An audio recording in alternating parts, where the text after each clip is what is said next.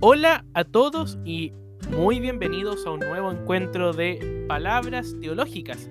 En esta semana del 4 de octubre, un saludo grande a todos y cada uno de ustedes, queridos amigos y amigas que van entrando a este espacio, a este podcast, a esta sala de estar, a esta sala de la música, esta sala de las palabras, de la poesía. Qué alegría es poder reencontrarme con todos ustedes al comienzo de la primera semana del mes de octubre. Ya estamos en el décimo mes de octubre. El año se nos ha ido volando, pero estamos aquí. Estamos haciendo palabras teológicas, palabras teológicas que, como siempre, te invito que puedas escuchar en todos sus episodios en Spotify, buscando palabras teológicas también te invito a que puedas ver el Instagram que tengo para hablar de teología, para mostrar libros, para hablar de poesía, arroba teología en redes. Y también me gustaría conocer de dónde escuchas este podcast, que también me puedas proponer distintos temas para los futuros encuentros de palabras teológicas al siguiente correo electrónico teologiaenredes.gmail.com. Soy Juan Pablo Espinosa Arce y el gusto de poder volver a contar contigo, a que nos podamos escuchar, a que podamos tender ese puente a pesar de la distancia, es un, es un gozo y es un gusto enorme. Les cuento, queridos amigos y amigas, que mi corazón está muy contento por esas cosas mágicas de la vida. El final del mes, del mes de septiembre ha sido muy feliz. Me cuesta todavía procesar todo eso, pero pienso que incluso ese no procesar habla de lo que va a ser el podcast de esta semana, del 4 de octubre.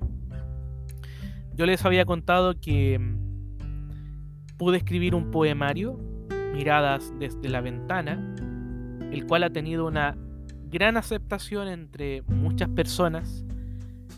Ya he vendido más de la mitad de la primera edición y los poemarios han viajado por varias partes de Chile, desde el norte, por allá por Illapel, en la quinta región, hasta Calbuco, en la décima región.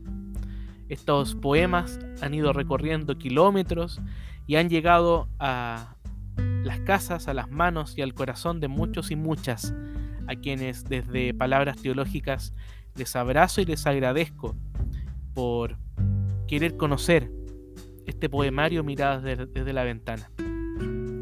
Y también les cuento, queridos amigos y amigas, que el jueves pasado, el jueves 30 de septiembre, fue el lanzamiento y la presentación de mi segundo libro, el cual se titula Pequeña Teología de la Incertidumbre, ensayos entre cruces y propuestas. Pequeña Teología de la Incertidumbre, ensayos entre cruces y propuestas, el cual ha sido editado por Ediciones del Pueblo, a quien también saludo desde estas palabras teológicas en la persona de su editor, de Gonzalo David, de su esposa, de María Jesús, que han tenido esta intuición maravillosa de poder proponer una editorial y de animarse a hacer una de las tareas más difíciles que es publicar. Publicar no es fácil, requiere tiempo, requiere dinero y requiere también el corazón dispuesto de los editores, de las editoras. Y Ediciones del Pueblo tiene esa magia, esa maravilla, ese don de la providencia que nos va ofreciendo tener un espacio para poder compartir nuestras reflexiones, en este caso, teológicas. Yo a Ediciones del Pueblo llegué cuando ellos me pidieron, por allá por el mes de octubre, noviembre del 2020, poder hacer una presentación de un libro que tiene como título Una dignidad despierta, que son reflexiones evangélicas a propósito de el estallido social, de ese gran movimiento popular que hubo en Chile en octubre del 2019, y ofrecí una presentación desde mi lectura como católico. Ediciones del Pueblo es una editorial protestante, protestante académica, con estudios, con rigor científico, y pude ofrecer ese comentario de libro que fue publicado después en algunos portales de internet. Y luego, en el mes de mayo, si es que no lo olvido y si es que es así, otro autor de esta colección de ediciones del pueblo, un querido amigo Luis Pino Moyano, me invitó a presentar su libro, también editado por Ediciones del Pueblo, En el Balcón y en el Camino. Tuve el gusto y el honor de ofrecer una reflexión, una presentación en torno a su obra. Y recuerdo que en esa ocasión yo le pedí a Luis que cuando surgiera, cuando naciera mi libro, también con Ediciones del Pueblo, él fuera uno de los presentadores. Y bueno, ese momento llegó y el día 30 de septiembre en la tarde, a través de el fanpage de Facebook de Ediciones del Pueblo, se dio a conocer este trabajo, que es un trabajo compilatorio de distintos artículos y columnas que he ido escribiendo en distintos momentos. Y que en este podcast también quisiera presentarles y también invitarles obviamente a poder conocerlo y a poder leerlo. Ahí les voy a ir contando cómo se puede adquirir. Y ese día 30 de junio, perdón, de septiembre, 30 de septiembre, presentaron el libro tres colegas, pero sobre todo tres amigos. Primero, Sofía Calderón, ella es colombiana, tuve el gusto de ser su profesor en el postítulo en educación religiosa de la Universidad Alberto Hurtado. Ella es profesora de música, profesora de religión y actualmente cursa su magíster en liderazgo pastoral en la Universidad Católica de Temuco, una, laica comprometida con su comunidad cristiana, una querida amiga junto con su esposo Emanuel Pino, un gran amigo también de toda la vida. También presentó el libro ese día mi querido amigo Benoit Mató, doctor en teología, él es un teólogo belga que vive en Chile ya hace unos cuatro años aproximadamente, si es que no me equivoco en la cuenta. Eh, con Benoit nos conocimos por intercambios académicos y por colaboraciones muy estrechas en el tema de investigación cuando él trabajó en la Universidad Católica del Maule, en Talca. Yo estudié en esa universidad y por ahí fue surgiendo el contacto. Él ahora hace clases en la Facultad de Teología de la Pontificia Universidad Católica de Valparaíso, donde él ha tenido la deferencia de invitarme a dar alguna clase con sus estudiantes de la facultad. También le agradezco desde estas palabras teológicas a Benoit Mató. Y también, como les conté, presentó el libro mi querido amigo Luis Pino, Luis Pino Moyano, quien ofreció una reflexión y una presentación desde el mundo evangélico. ¿Por qué leer teología católica desde el mundo evangélico y por qué la incertidumbre, que es el gran corazón, digamos, de esta obra, de este libro, puede ser también un espacio de reflexión? Fue una tarde muy emocionante, hice memoria de mis amados padres, de Mónica y Patricio, de mis amados abuelos, de mis tatas, Cristian y Carolina, también hice mención de mi compañera de vida, Paulina Elisa, quien con su amor, su sabiduría me ha ido acompañando en tantos procesos. Y también hice mención de su querida familia, que también la siento como propia, que también van acompañando tantos procesos de crecimiento personal y académico. Pienso, queridos amigos, que la teología, que las palabras teológicas van surgiendo también en ese desafío de dejarse abrazar por tantos rostros, tantos corazones. El trabajo de escritura a veces es muy solitario, pero se hace más humano, se hace más de Dios, más pleno, más amoroso justamente con estos rostros amorosos, con estos rostros amables. Así que a todos y cada uno de ustedes, queridos amigos que han presentado, que han acompañado y que ese día pudieron ver la presentación, amigos que me escribieron por las redes sociales manifestando su alegría y su entusiasmo por esta publicación. Bueno, a todos y cada uno de ustedes sería imposible nombrarlos a todos porque son muchos. Mi gratitud en estas palabras teológicas. Y con ustedes quiero presentar también mi libro.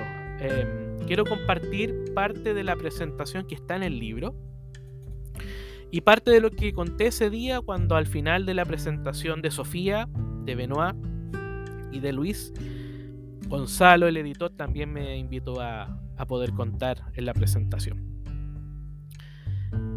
El libro entonces se titula Pequeña Teología de la Incertidumbre y tiene como subtítulo Ensayos entre cruces y propuestas.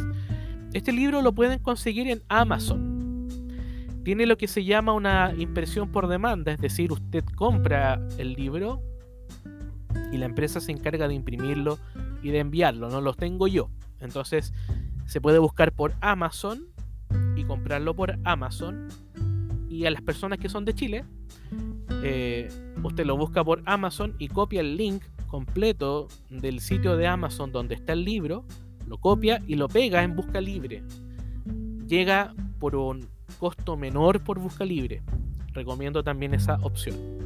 Si alguien necesita ayuda de cómo poder adquirir teología de la incertidumbre o quisiera también conseguir el poemario, todavía me quedan eh, ejemplares del poemario. El poemario sí me llegó en una cantidad desde la editorial. Me puede escribir por mensaje de WhatsApp, por mail, por el Instagram, por Facebook, llamarme y ahí también podemos ponernos de acuerdo. Yo estoy haciendo envíos del poemario por Starken, por la empresa Starken, los días lunes por pagar cuando llegue a su destino, o también estoy haciendo entregas presenciales en Rancagua, en mi ciudad. Bueno, pero no voy a hablar tanto del poemario, voy a hablar del poemario, pienso, la próxima semana con el próximo podcast, en el próximo episodio. Pero ahora quiero compartir esto de la pequeña teología de la incertidumbre. Entonces, ¿por qué teología? La teología representa ese intento de poder dar palabra a una experiencia de fe. Eso es la teología. Con ello ya aparece algo. La teología es el momento segundo. El primer momento es la experiencia, es la vida, es la vida más cotidiana. Con ello la teología no es el fin sino un camino, diría más bien yo un intento de camino que se dirige hacia un fin muy particular, la experiencia del Dios de Jesús, la cual se vive, se piensa y se celebra en comunidad. Ahora bien, ese camino, ese intento de recorrido, no es una vía exclusiva, o sea, no es el camino. La teología, así yo la percibo, es un entrecruce de caminos, junto con la reflexión sobre la experiencia que desde la fe van surgiendo en las distintas culturas, en la vida social, en la vida política, humana, familiar. Aparece entonces una teología entrecruzada que se va o que debería también irse entrecruzando con otras experiencias. Una teología que en ese entrecruzarse va experimentando su propia incertidumbre y su necesidad de estar abierta a otros rostros, narrativas, experiencias, dolores, alegrías, pero sobre todo esperanzas. Y es a partir de, esa esperanza, desde ese entrecruce, que este libro busca constatar eh, su humilde pretensión, ser una propuesta, de pensar una pequeña teología de la incertidumbre. Vale una primera indicación, queridos amigos, este adjetivo de la incertidumbre surgió y surge en medio de la pandemia del COVID durante el 2020, en medio de las cuarentenas, de la imposibilidad de los desplazamientos en nuestras ciudades, del no poder encontrarnos física o presencialmente con tantos rostros, fue surgiendo en mí la idea de pensar de qué modo la teología debía volver a reconocer su propia incertidumbre y qué bueno que la reconozca. Esta incertidumbre de la teología, o de la teología como incertidumbre, o de la teología en la incertidumbre, son rostros de una época por medio de nuestra disciplina vamos tratando de hacer comprensible la experiencia del encuentro con el Dios de la Biblia y con el creador de la historia, con el Salvador de hombres y mujeres. Ese es el Dios, es el Dios de la incertidumbre. La pandemia, con los grandes conflictos que ella ha traído, los movimientos sociales, las crisis institucionales, entre ellos la misma iglesia, nos y me ha hecho pensar en torno a los modos de hacer teología. ¿Qué características debe tener la teología en este tiempo? ¿Cuáles son los relatos y las narrativas para expresar los grandes contenidos de nuestra fe cristiana? ¿De qué manera, por lo tanto, encontrarnos con Dios? ¿Dónde está Dios en medio de las incertidumbres humanas? Son estas y otras preguntas las que busco proponer y tratar de responder en este libro. Pequeña teología de la incertidumbre va acompañada de tres palabras que en cierto modo funcionan como unos puntos de anclaje para leer y comprender los ensayos que se encuentran compendiados en este libro. Primero, ensayo, luego entre cruces y luego propuestas. Ensayos entre cruces y propuestas. En primer lugar, en este libro el lector va a encontrar ensayos escritos en diferentes momentos y movidos por diferentes propósitos. En Pequeña Teología de la Incertidumbre se pueden encontrar trabajos que fueron escritos entre el 2018 y el 2021. Los ensayos contenidos en este libro son eso, ensayos, es decir, intentos de proponer una reflexión humana, teológica, filosófica, bíblica, pedagógica y culturalmente, espero, haya sido así, relevante, significativa. Al ser tal tipo de escritos, la extensión varía, algunos con un desarrollo mayor y otras buscaron ser breves contribuciones. Los ensayos contenidos en este libro han sido publicados, aparece la cita correspondiente para que sea todo muy transparente, en blogs y plataformas digitales con las cuales colaboro periódicamente con distintas propuestas teológicas.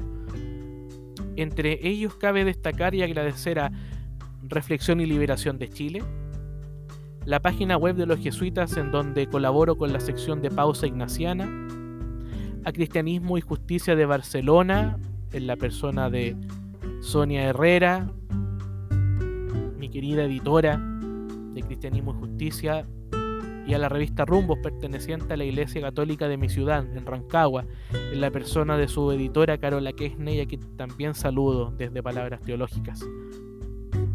También algunos de los trabajos han sido publicados en mi blog personal, Apasionados por el Reino. Ese es el título, se puede buscar, Apasionados por el Reino, Juan Pablo Espinosa, y le van a aparecer los artículos de ese blog. Detrás de estas plataformas, de estas revistas, hay rostros llenos de amistad que me han permitido que estas ideas puedan socializarse y espero puedan ser de utilidad pastoral, espiritual y humana para muchos. En segundo lugar, son entre cruces. ¿Qué quiere decir eso?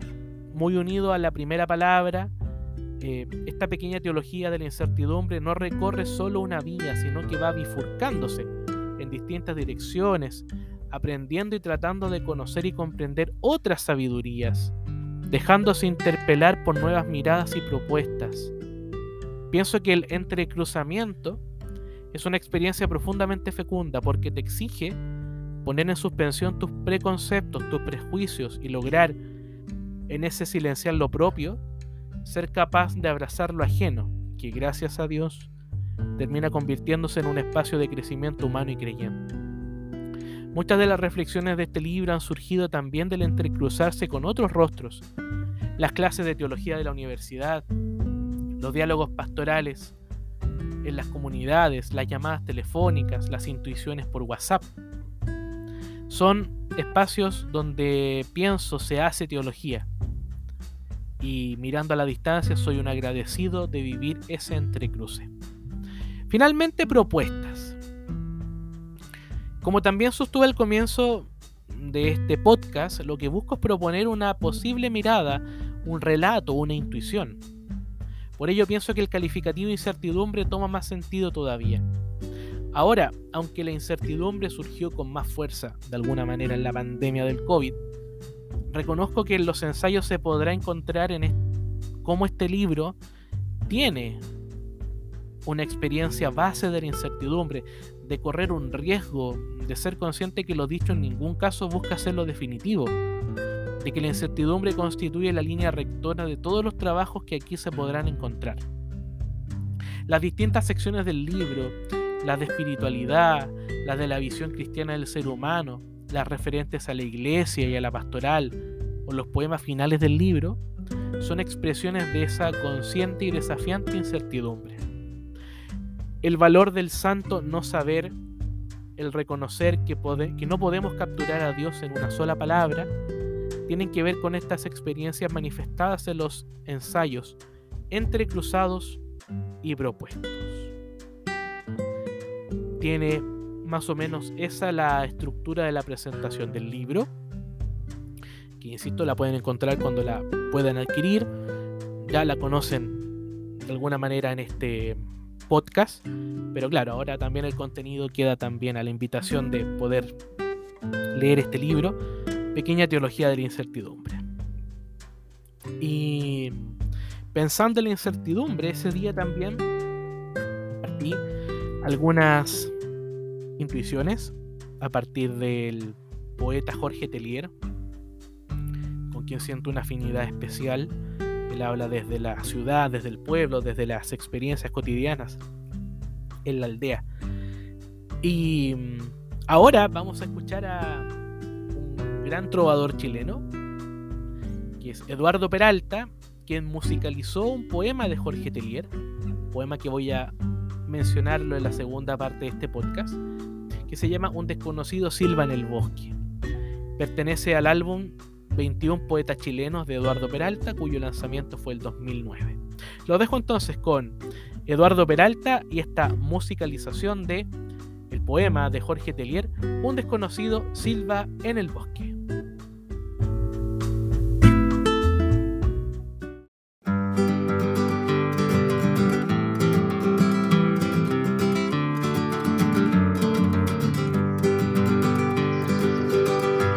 Desconocido silba en el bosque. Desconocido silba en el bosque. Desconocido silba en el bosque. Silba en el bosque.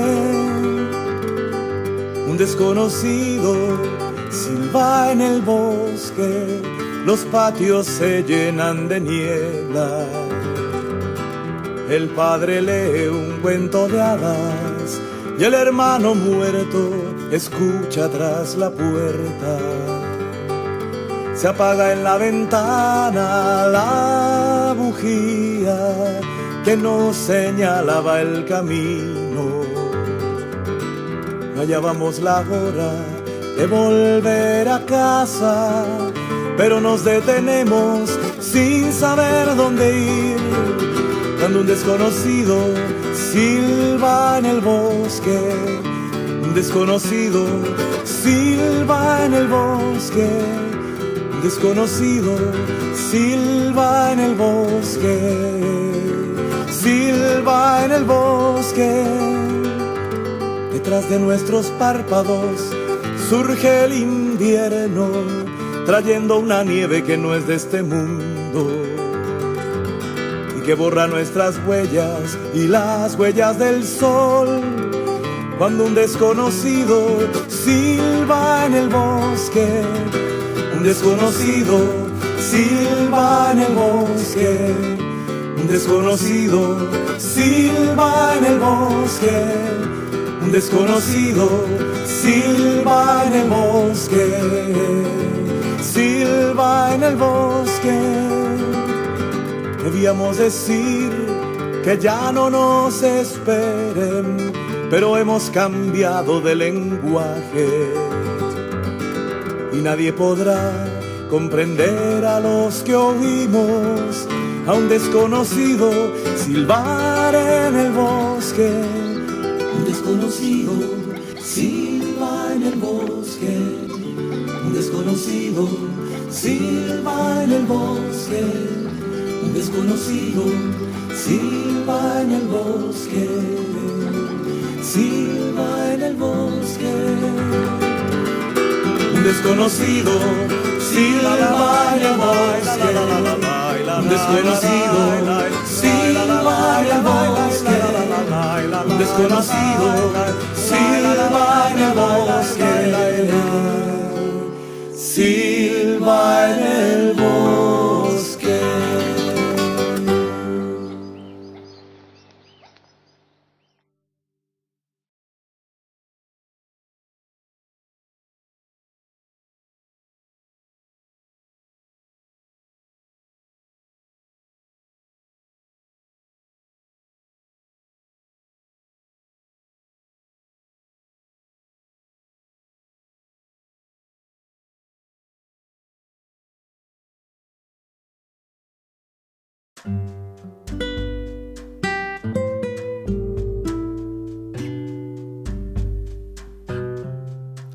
Ahí teníamos a Eduardo Peralta con un desconocido Silva en el bosque.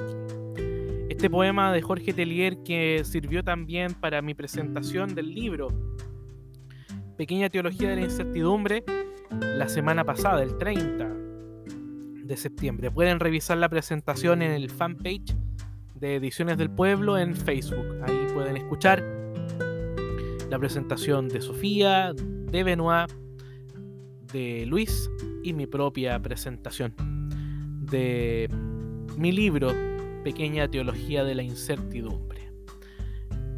Ahora y en esta segunda parte quisiera compartir parte de algunas perspectivas teológicas muy breves eh, que pude compartir originalmente ese día 30 en torno al libro. Pienso que mm, de alguna manera la incertidumbre representa un espacio para pensar para pensar, para pensar y para seguir pensando y actuando nuestra teología. Ahora, ¿por qué la incertidumbre?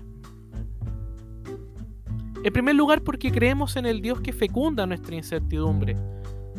La teología es ese intento de poder contar algo, como les contaba a propósito, contaba contar la primera parte.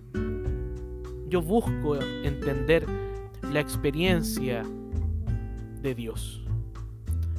Nuestras teologías tienen que aprender a fecundarse de esa incertidumbre. Dios es un misterio. Es justamente lo no apresable, lo incierto. El misterio es eso, lo que está más allá y que por más que las palabras humanas se esfuercen por pensarlo, nunca podrán captarlo totalmente. Como decía Karl Rahner, gran teólogo del siglo XX, la vinculación con Dios vivida en la fe, en la celebración comunitaria, en el reconocimiento de los signos de los tiempos y en la teología como esfuerzo de pensamiento siempre será asintótica. Nos acercamos, pero no lo poseemos totalmente. No es un objeto. Pienso también en lo que la mística anglicana Evelyn Underhill escribe en su epígrafe al libro La práctica del misticismo. Ella se lo dedica al futuro incierto. El libro. Al futuro incierto. Pienso que los místicos, las místicas, los poetas son como verdaderas antenas que intentan captar algo, una señal, una clave. El poeta Pablo de Roca también recuerda que los poemas tienen llave, que están cerrados. Hay que aprender a abrirlos, a desentrañarlos, a descifrarlos. Nosotros creemos en ese Dios que se mueve en medio de los poemas cerrados, de los futuros inciertos. Esperamos sí la resurrección, la vida eterna, la tierra sin mal. Pero ese futuro, aunque creído por fe, no omite el que nuestra incertidumbre se instale. Lo incierto, pienso, capacita al ser humano para avanzar y para darnos cuenta de que sin movimiento la vida se estanca y estancándose termina deshumanizándonos. El Dios que la teología intenta contar es aquella presencia, ausencia que se mueve en nuestra vida y que moviliza nuestros esfuerzos. De alguna manera, esta pequeña teología de la incertidumbre trata de ubicarse en este movimiento. Y en segundo lugar, esta, parte, esta segunda parte del podcast es muy breve. Eh, porque la invitación es a que puedan leer el libro y a conocer sus planteamientos. Segundo, la importancia de los nuevos lenguajes que surgen en medio de la crisis. El poeta Jorge Tellier en su poema Un desconocido silba en el bosque, la poesía que escuchamos en el momento de la canción con Eduardo Peralta, que la musicaliza, expresa lo siguiente. Un desconocido silba en el bosque, los patios se llenan de niebla. El padre lee un cuento de hadas y el hermano muerto escucha tras la puerta. Debíamos decir que ya no nos esperen, que hemos cambiado de lenguaje y nadie podrá comprender a los que oímos a un desconocido silbar en el bosque. Hasta aquí el poema. El poeta avisora que en medio de la crisis, representada en este caso en la presencia del hermano muerto y en la figura del bosque con niebla, va surgiendo un nuevo lenguaje. Es más, no es un mero nacimiento, sino que es un radical cambio de puntos de ubicación sociocultural, narrativa, espiritual o humana. El lenguaje como institución humana y como producto cultural y con las crisis en general y en particular con la situación de la pandemia, también ha entrado en crisis. ¿Cómo expresar la salud, la vida y la muerte? ¿Qué supone reimaginar la presencialidad? ¿En qué sentido la distancia vendría a indicar un nuevo lenguaje? El lenguaje en la imaginación poética de Tellier tiene que ver con la comprensión de la audición, es decir, de los sentidos como apertura hacia el mundo de los otros.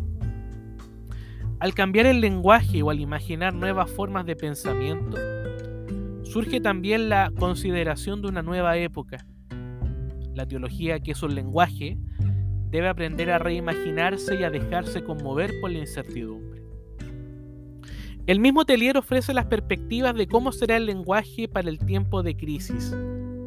Es aprender a, reconocer que lo escuchado, lo narrado, lo vivido o lo creído debe ubicarse en diferentes contextos, rostros o experiencias vitales.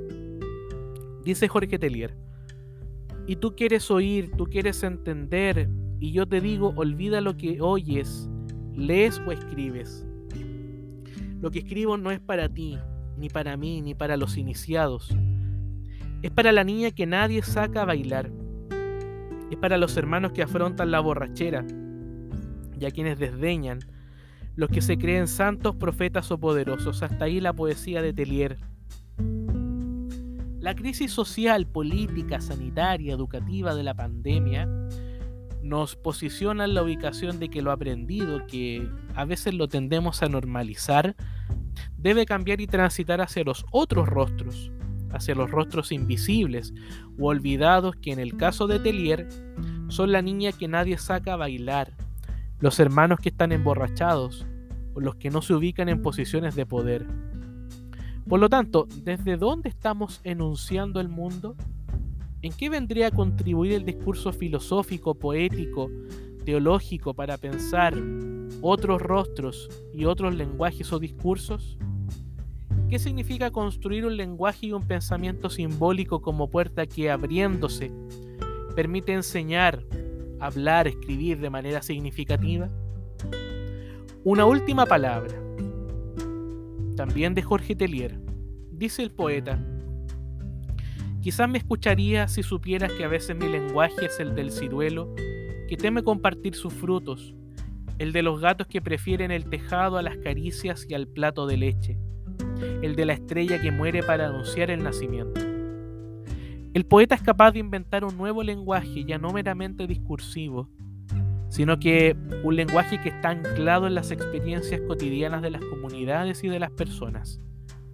Es el lenguaje ecológico, ciruelos y frutos, el de los animales y el de las estrellas.